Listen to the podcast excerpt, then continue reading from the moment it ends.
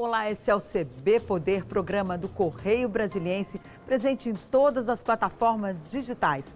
E chegamos a você pela TV, podcast, redes sociais.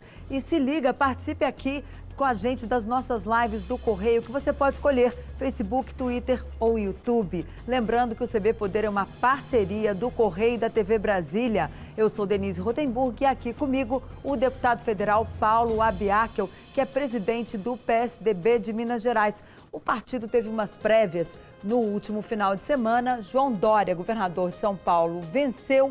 E agora, deputado, como é que fica o PSDB, uma vez que Minas Gerais fez campanha para Eduardo Leite, governador do Rio Grande do Sul? Muito boa tarde. Obrigada por estar aqui conosco. Obrigado, Denise. Muito obrigado aos ouvintes, aos que nos assistem em casa. É, primeiro, é preciso lembrar sempre o caráter inovador das prévias.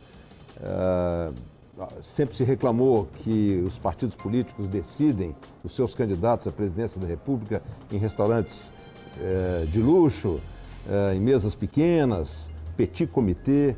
E dessa vez o PSDB resolveu inovar. Nenhum partido no Brasil fez isso e nós resolvemos abrir uma consulta ampla a todos os filiados do partido e também a todos aqueles que têm mandato. Estamos nos referindo a vereadores, prefeitos, vice-prefeitos, deputados estaduais, deputados federais, todos votaram. Tivemos dificuldade no dia da votação, porque as prévias sofreram um ataque de hacker, ao que tudo indica, isso está sendo investigado, mas no sábado, finalmente, concluímos o processo de votação com é, um resultado equilibrado. O governador de São Paulo, João Dória, ganhou ganhou com uma pequena margem de vantagem sobre o governador do Rio Grande Foi do Sul, Eduardo Leite. Foi 53% a 45%, né? 54 a 45%. 45%. E aí, como é que fica daqui para frente? Minas Gerais, por exemplo, fez campanha para Eduardo Leite. Como é que fica agora? Minas vai fazer, o PSDB de Minas vai ingressar, se incorporar à campanha de João Dória, vai sair do partido. Teve gente que andou especulando aí que talvez os mineiros do PSDB mudassem de partido. Como é que está isso? Bom, vamos lá. São várias perguntas em uma. É. Sair do partido não teria o menor sentido. Nós somos o PSDB. Né? O PSDB de Minas é um PSDB muito tradicional. É preciso lembrar, eh, no meu caso, por exemplo, eu fui líder da oposição na Câmara dos Deputados ao governo Lula e ao governo Dilma. Dilma. Né? Então, na época, era eu, como líder da minoria, uhum. liderando Roberto Freire no PPS, ACM Neto no PFL, Carlos Sampaio no PSDB. Nós fizemos parte daquela quadra, daquele processo, uhum. daquele momento. É, lá atrás, no governo Fernando Henrique, quantos que estão aí não participaram daquele período, né, que apoiaram o Eduardo Leite agora? Caso do senador José Aníbal, caso do uhum. deputado Aécio Neves, que foi inclusive presidente da Câmara naquela época, depois foi governador do Estado, quase ganhou a eleição para presidente da República. Uhum. Eduardo Barbosa, sete mandatos, deputado por Minas Gerais, apoiou Eduardo Leite, vai sair do partido por qual razão? É, não, não, tem, tem né? sentido, sentido nenhum. Então, isso é, de fato, uma especulação que há.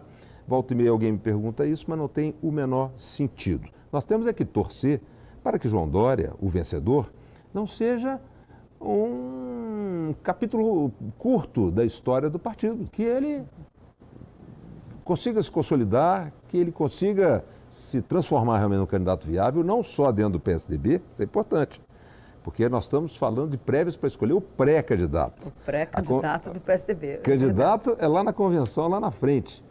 Tomara que ele se consolide como candidato e que ele se consolide como é, pessoa que vai catalisar as forças da terceira via para a gente poder apresentar ao eleitor uma terceira alternativa, além uhum. daquilo que está posto aí, Lula, Bolsonaro, Ciro Gomes. Agora, o senhor acha então que se ele não conseguir se mostrar o candidato mais viável dessa terceira via, que agora tem um leque de candidatos nessa terceira via. Você que nos acompanha aqui já deve ter visto. Entrou nessa roda Sérgio Moro, Rodrigo Pacheco, presidente do Senado, que é de Minas Gerais, tem outros candidatos aí também se colocando nessa fila, Simone Tebet pelo MDB, ela que é senadora pelo Mato Grosso do Sul, ou seja, o leque está grande, né, deputado? Agora, se nesse leque é, João Dória vai de qualquer jeito ou se ele não conseguir se mostrar ali viável, ter ali um bom desempenho nas pesquisas, ele pode sair, deixar de ser candidato e o partido apoiar outro nome desse leque aí de candidatos da terceira via, quem tiver melhor. Enfim, qual é a jogada aí daqui para frente? Todos esses nomes que você citou, grandes políticos, senadores, eh, deputados, um juiz, eh, ex-juiz, eh, todos têm que ter a responsabilidade de não fracionar a terceira via. Porque se cada um sair candidato e tiver 3%, 2%, 4%, ninguém vai para o segundo turno e não terá a menor chance de disputar com as duas forças hoje mais fortes que estão polarizando a política brasileira, a esquerda e a direita, o lulopetismo o bolsonarismo. Então, quando a gente torce, quando eu digo aqui que torço para que o governador de São Paulo, João Dória, consiga se impor como candidato, consiga criar uma articulação não só é, dentro do PSDB, é, mas também na corrente de centro da política brasileira, é exatamente porque há um consenso, uma responsabilidade, em, todos é, admitem que tem que haver uma, um condensamento, afunilar, um né? afunilamento entre esses nomes que você citou. Vamos lá lembrar quem são Moro, Mandetta, Simone Tebet, Rodrigo Ainda Pacheco. Tem Luiz Henrique Mandetta, que é, eu citei aqui, é, do União Brasil. Né? É, Rodrigo Pacheco, Alessandro Vieira. É, do Cidadania. João Dória. Então é preciso, em primeiro lugar, o João Dória ganhar o apoio de todo o PSDB, inclusive da fatia que não votou nele, quase metade, e que são diretórios muito importantes. E esse é o primeiro desafio dele. Esse é o primeiro então. desafio: conquistar Minas, o Rio Grande do Sul é, terra de Eduardo Leite, o Ceará, de Tasso Gereissati, a Bahia, é, os estados que votaram e deram apoio a Eduardo Leite. E, em segundo lugar, sentar na mesa de negociações com boa capacidade de levar é, esses partidos a caminharem junto com o PSDB, que toda a vida disputou as eleições, toda a vida sempre foi o polo de alternativa ao PT. Agora quer ser o polo de alternativa ao PT e ao bolsonarismo. Agora, para chegar ao, a ser candidato e conseguir se viabilizar, vai precisar dessa união, como o senhor mesmo disse.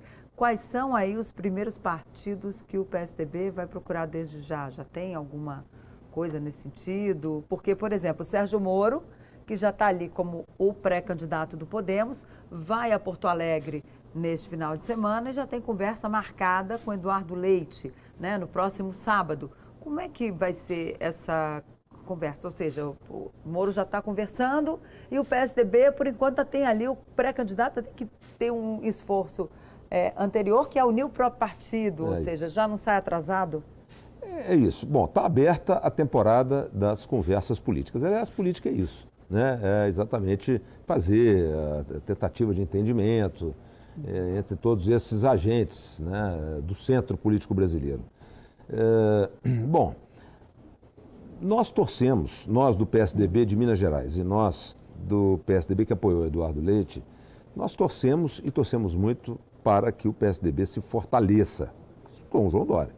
Mas nós temos que considerar, sim, a possibilidade de, caso cheguemos lá na frente, em junho, eh, as pesquisas indicarem que há outro nome eh, com maior capacidade competitiva, nós temos que admitir é, fazer o nosso papel de responsabilidade para com a terceira via. Ou seja, indicar o vício ou algo desse é, tipo. Eu acho que algo como isso pode acontecer. Agora, eu acredito que o João Dória superará as suas dificuldades pessoais.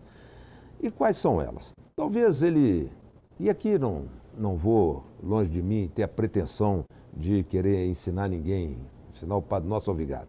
Mas acho que ele tem que dialogar melhor com o restante do Brasil ele talvez dialogue bem com o público de São Paulo. Natural também, isso. Claro, ele, né? O estado dele. O é estado é dele. Ele tem que se abrir para uhum. essa é, maior capacidade de transitar por entre os diferentes Brasis, né? Fazer alguns ajustes, no meu modestíssimo modo de ver, no seu marketing. É, talvez tenha que se cercar de outras pessoas que possam dar a ele um ar mais uh, mais brasileiro e menos paulista também.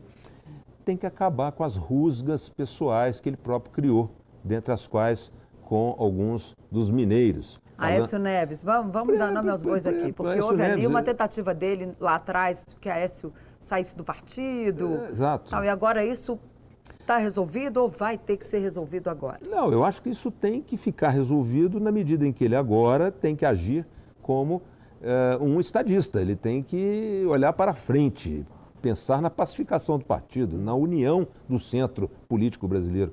E Aécio Neves é uma figura importante dentro do PSDB, pelo que foi e pelo que é. É o atual presidente da Comissão de Relações Exteriores. Então, é um homem influente é, da Câmara, é, é, é, é um político influente.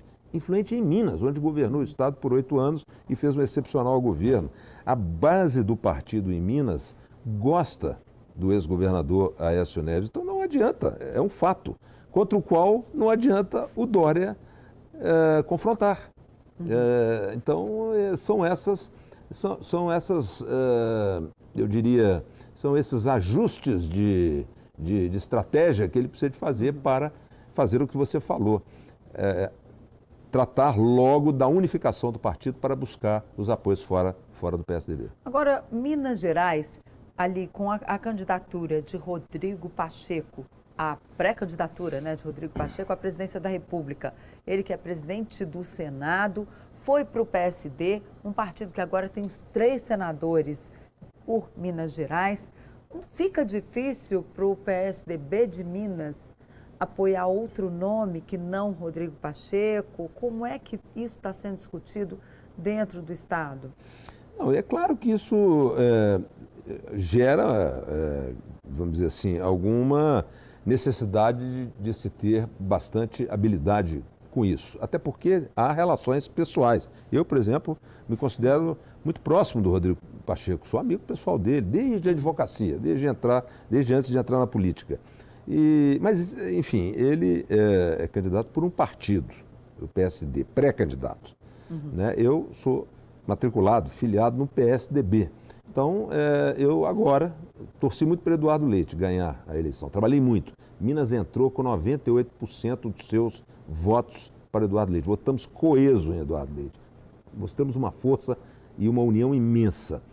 Mas agora, com a vitória de João Dória, nós temos que é, nos imaginar trabalhando para João Dória, desde que ele cumpre esse ritual que eu te falei eh, consiga subir nas pesquisas, pacificar o partido, conviver bem com seus desafetos na política, que por acaso são de Minas, desde que ele dialogue bem com Minas e com o restante do Brasil, desde que ele verdadeiramente se mostre competitivo, sem o qual nós vamos ter que, obviamente, repensar toda essa estratégia lá na frente, eh, no período das convenções partidárias.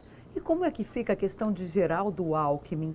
que foi governador de São Paulo, né, pelo PSDB, tucano, raiz ali, digamos assim, tem todo, ele teve, sempre teve todo o apoio do partido para ser governador de São Paulo, candidato a presidente da República, e agora está se falando aí que ele pode ser candidato a vice-presidente numa chapa encabeçada por Luiz Inácio Lula da Silva. Como é que fica essa relação com o Geraldo Alckmin, ele vai sair mesmo? Ele já deu alguma explicação ali para a cúpula do partido, da qual também o senhor e o, e o deputado Aécio Neves fazem parte?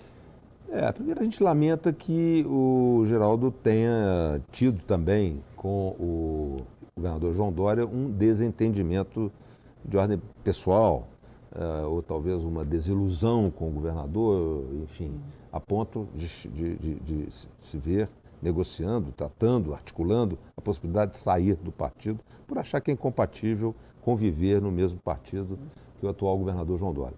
Nós lamentamos isso demais. Isso acontece na política, mas a gente lamenta muito e há um time de bombeiros tentando uh, ver se apaga o fogo para ver se ele permanece no partido e, enfim, uh, é, para ver se supera essa dificuldade. Né? Mas ele queria ser candidato a governador né, de São esse, Paulo. Esse é o Mas problema. acontece que já tem lá a candidatura de Rodrigo Garcia, que é o vice-governador, que se filiou ao PSDB é.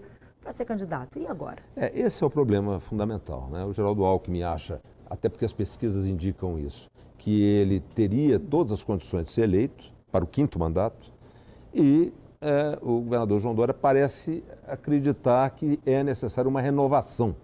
Eu não sei quem tem razão, mas fato é que vamos ver se há outros cargos, ao Senado, e quem sabe não é possível. Senado é uma vaga só, né? É uma vaga só. Fato é que o Geraldo Alckmin, em quem eu votei para presidente da República em 2006, fazendo campanha lá em Minas, e depois, de novo, em 2018, eh, nós, de fato, não gostaríamos de perdê-lo.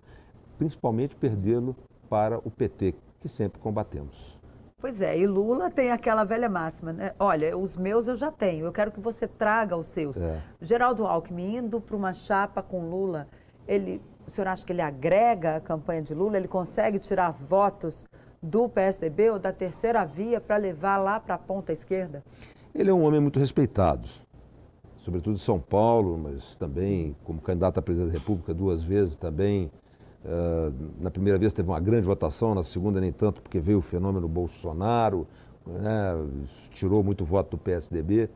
Mas, sem dúvida, ele empresta uma imensa credibilidade ao presidente Lula. Tira aquela impressão uh, de certo radicalismo que o PT carrega com ele. Né? O, Geraldo, o Geraldo Alckmin é um homem de centro. Né? É, sem dúvida, ele dá prejuízo, sim, ao, à eh, corrente centro brasileira. Estamos fazendo o possível para que ele não deixe o PSDB.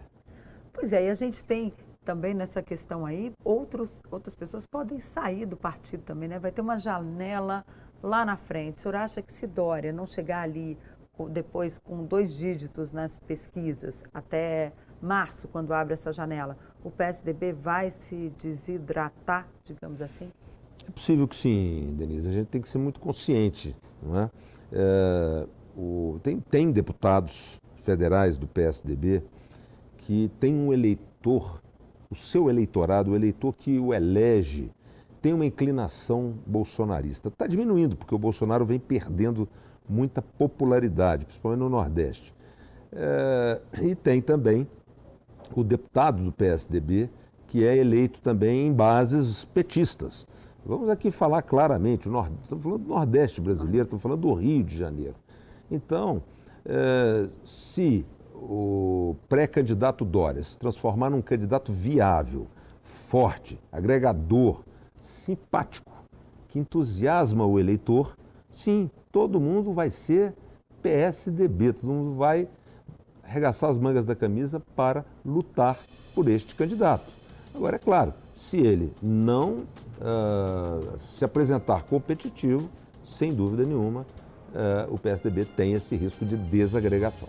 Ou seja, Lula leva uma parte ali, se levar Geraldo Alckmin, e Bolsonaro leva um outro pedaço. É, vamos torcer para que isso não aconteça. Né? Eu repito, é preciso, não quero aqui ensinar o Padre Nosso Alvigar, não tenho essa pretensão e nem essa qualificação, mas eu suponho que o Dória terá de vencer certas barreiras que as pessoas é, relatam eh, perceber na pessoa dele alguém assim muito é, com cacoetes assim é, que não são exatamente assimilados pela população brasileira mais simples, principalmente do Nordeste, do Sul e principalmente de Minas Gerais.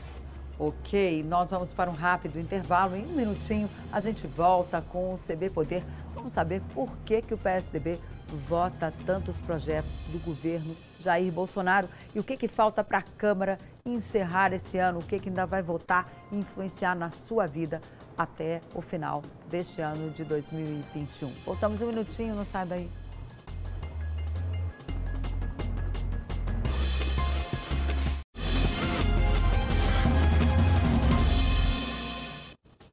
E a gente volta com o segundo bloco do CB Poder, que recebe hoje o deputado federal Paulo Abiakel, ele que é presidente do partido em Minas Gerais. Deputado, faltam aí praticamente três semanas para o Congresso encerrar os seus trabalhos, né? Essa semana, difícil aí termos grandes votações na Câmara, uma vez que as atenções estão voltadas ali para o Senado, para sabatinas e também para a proposta da PEC dos precatórios considerada ali crucial para votar o Auxílio Brasil. Se essa, essa proposta vai ter algumas modificações no Senado, o senhor acha que ela volta para a Câmara? Sim, é o que tudo indica. E aí Senado... dá para votar esse ano? Dá, seguramente. Nós temos o orçamento, que é a sessão do Congresso, a Câmara participa, é, deve tomar aí dois ou três dias, e tem ainda uma infinidade de outras matérias é, prontas para serem votadas, entre os quais o esperado refis, né? A, a, que é o refinanciamento. Que é o refinanciamento das dívidas, né? Há uma queda de braço do Congresso Nacional com a Receita Federal para a formação de um texto de consenso. Mas a verdade é que, em razão da pandemia, em razão das dificuldades econômicas, muitos se endividaram. E é, eu tenho a impressão que o Congresso deve votar até o final do ano um plano de refinanciamento dessas dívidas amplo, amplo, que vai atender todos os setores da economia, setor, inclusive, é, da, do café, por exemplo, está completamente endividado, das aéreas, hum. é, do turismo. Não é? Então, acho que essa matéria é uma matéria da maior importância. Ah, ah, eu estou participando ativamente disso. O projeto de reforma do Código de Processo Penal é uma modernização das leis processuais penais. Eu não sei se vai dar tempo, estamos trabalhando é, a todo vapor para ver se votamos até o final do ano.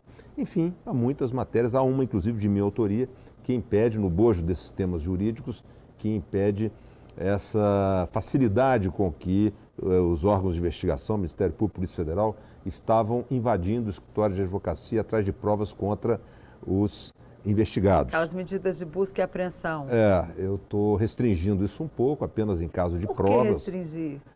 Porque o escritório de advocacia é o depositário de documentos e de informações, é como um escritório de um psiquiatra. E você pode sim investigar, fazer a busca e a pressão, desde que você tenha prova de que o advogado é cúmplice do é, cliente. Mas isso não é feito justamente para se obter uma prova? Como é que vai ter prova se não for lá no escritório do advogado? Não, se você tem um conjunto de indícios que indicam a existência de uma prova, o escritório de advocacia deve ser violado. Okay. O que não pode acontecer é, sem prova alguma, a Polícia Federal ou o Ministério Público ir buscar a prova dentro do escritório de advocacia que defende Tem que ter indícios fortes, então, para poder fazer Exato. esse tipo de operação. Senão fica muito fácil, você não precisa de ter o aparelho investigatório mais. Abre um inquérito e faz a busca e apreensão no escritório de advocacia e colhe todas as provas que estão lá e está feito o inquérito. Agora, deputado, e as reformas? Hein? O mercado tem cobrado muito, tanto a reforma administrativa quanto a tributária. E até a gente não vê ali essas propostas caminhando a passos largos na Câmara dos Deputados. Como é que não tem mais condições de votar esse ano, né? Não. O senhor acha que vota antes da eleição? Na verdade, a reforma tributária não, não houve consenso. Né? Haviam três, quatro correntes de pensamentos né, sobre como fazer uma reforma tributária o ex-deputado Luiz Carlos Raul tinha um ponto de vista, o jurista Bernardo e economista Bernardo Api tinha outro, e foi muito difícil chegar a um consenso com o Ministério da Economia também. O Ministério da Economia eh, divergiu dessas propostas do Parlamento, do Congresso Nacional, que é a Casa das é, Leis. E mandou uma carta de intenções, né, ao Ministério da Economia. Não, é, foi, não mandou nem na forma de um projeto. De um anteprojeto, é, de, de, não, não, chegou a fazer um anteprojeto, é. como se usa, né? Então, de forma que aquilo que havia consenso vem sendo votado. Né? Pectos precatórios, tem algumas outras matérias que, enfim, foi fatiada a, a reforma. O mesmo está é, para acontecer com a reforma administrativa. Muito polêmica, né?